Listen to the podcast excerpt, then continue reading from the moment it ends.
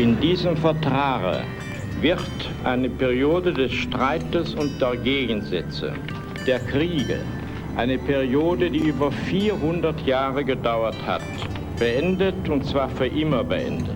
Es leben Bonn, es leben Deutschland, es leben deutsch-französische Freundschaft. Madame la chancelière, Angela Merkel et moi-même continuerons euh, à travailler main dans la main sur les grands dossiers auxquels nous cherchons à apporter des solutions franco-allemandes, comme nous le faisons depuis le 1er juin.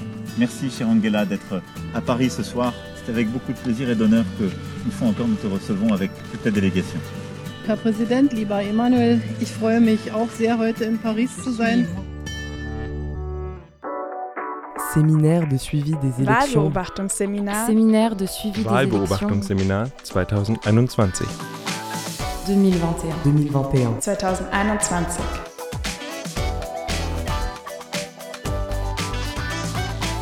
Die Geschichte der europäischen Einigung und der deutsch-französischen Beziehungen nach 1945 ist ein einzigartiges Beispiel von Versöhnung und internationaler Kooperation. Konrad Adenauer und Charles de Gaulle, Helmut Kohl und François Mitterrand, Angela Merkel und Emmanuel Macron.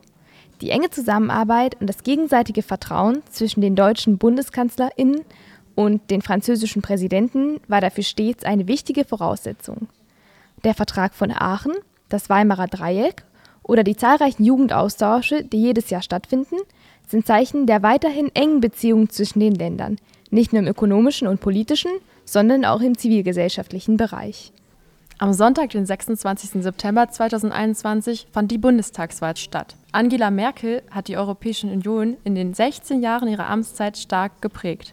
Über die Nachfolge ist noch nichts entschieden. Deshalb haben wir in den Wahlprogrammen nachgeforscht. Wie positionieren sich CDU, SPD und Grüne in Bezug auf europäische Fragen und europäisches Engagement? Der wohl größte Unterschied, während SPD und Grüne sich für eine Vergemeinschaftlichung von Staatsschulden aussprechen, sind die CDU-CSU dagegen. Die Grünen fordern mehr Kompetenz für die EU in Bezug auf Migrationsfragen. SPD und CDU sind bezüglich solcher Kompetenzen eher verhalten. Zudem sprechen sich Grüne und SPD für eine gemeinsame europäische Strategie aus und sind in Bezug auf Drittländer für eine Beibehaltung von Entwicklungshilfen. Die CDU-CSU verhält sich diesbezüglich eher zurückhaltend. Alle drei Parteien sind aber insgesamt pro-europäisch eingestellt. Nous avons demandé à quelques citoyens et citoyennes de nous donner leur avis sur le couple franco-allemand et l'Europe. Voici leurs impressions. Fühlen Sie sich als Europäer ähm, und was ist Ihre Verbindung sozusagen zu Europa? Was denken Sie darüber? Ja, also ich fühle mich als Europäer, ich stehe komplett hinter der EU. Äh, ja, ja, also ja, ich fühle mich als Europäer. I'm from America, so definitely not European. Weil ich wohne hier, ich lebe hier, meine Familie seit 50 Jahren hier. Deswegen ist unser Haus hier. Hat die Einstellung der Parteien zu Europa ihre Wahlentscheidung beeinflusst? Ja, auf jeden Fall. Ehrlich gesagt nicht, also Hauptsache sie waren jetzt nicht anti-EU, genau. Welches Bild von Europa ist bei Ihnen in den letzten Jahren unter der Kanzlerschaft von Angela Merkel entstanden? Ein offenes Bild. Ja. I think uh, I see Europe, especially outside of uh, the UK, as being really committed to learning about history and presenting it in a in a, like an accessible way. Um, Berlin, especially, has shown me so much about how a city can talk about who it belonged to before and how it's come to terms with that. But I am probably interested uh, in how the two countries relate to the refugees who are coming in because I think Germany has been more welcoming than France has often, and there's a lot to learn, but also vice versa, right? About the, the way that maybe people have organized in France against oppression also is something to, to think about, yeah. Angela Merkel ist wirklich, es ist eine Vorbild ja, für die alle Präsidenten Präsidentieren.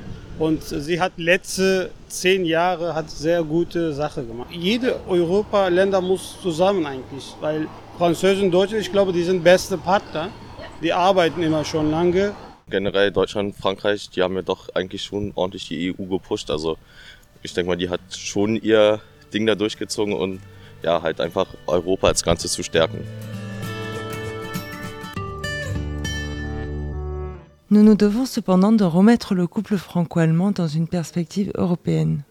Bien qu'ils soient à l'origine de la construction européenne et le moteur actuel de l'Union, leur hégémonie est remise en question par des puissances politiques fortes mais controversées, telles que la Pologne ou la Hongrie, et d'autre part critiquées par les plus petits pays dont les intérêts internationaux sont peu représentés par l'Union européenne.